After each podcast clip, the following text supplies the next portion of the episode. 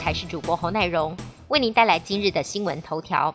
打疫苗乱上又一桩，台北市西园医院原本今天上午要替万华区两个里的长者接种疫苗，没想到十五号晚上却突然通知里长，因为疫苗赶不及配发，时间要改成今天下午施打。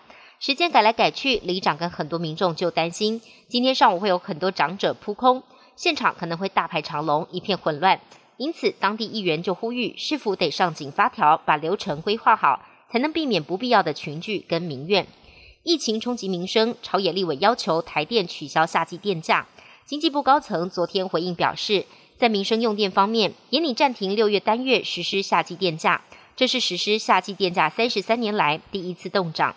依照经济部初步研拟的方案，夏季平均每户每月因为电价费率调高，多支出一百二十四元，可望减免。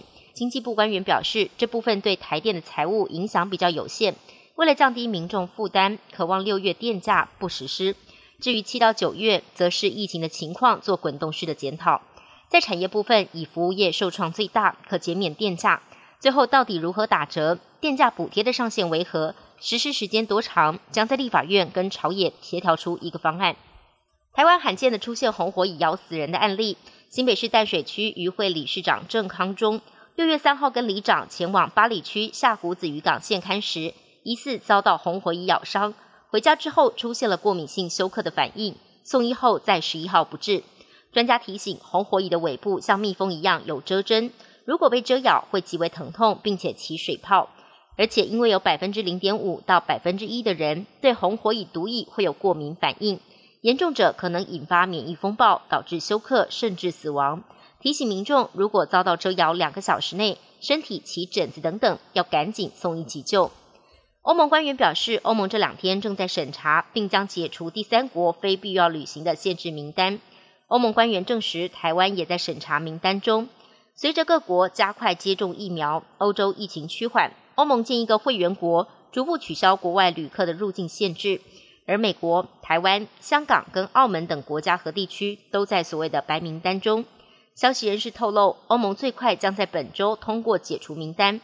至于名单中的旅客是否仍需接受检测或隔离等等措施，由各会员国决定。美国总统拜登和俄罗斯总统普廷十六号即将在瑞士日内瓦举行会谈，地点就在一座十八世纪的湖畔别墅。这是美俄领袖第三次在日内瓦的会谈，前两次分别是一九五五年艾森豪对上赫鲁雪夫，以及一九八五年雷根和戈巴契夫的会谈。不过这一次拜登和普廷会面，外界普遍猜测实际成果不大。双方会议预计持续四到五个小时，而且不像二零一八年川普和普廷在芬兰的峰会，这次拜普会后不举行联合记者会。南韩总统文在寅结束 G7 元首峰会之后，十四号前往奥地利进行国事访问，再度向北韩递出橄榄枝，表示如果平壤当局同意，南韩就愿意向北韩提供新冠疫苗。同时，南韩接种手机疫苗的人数也超过一千三百万，接种率提前突破百分之二十五，进一步迈向群体免疫的目标。另外，文在寅也宣布，南韩将提供生物医药品生产的优势，并跟德商合作开发新的疫苗。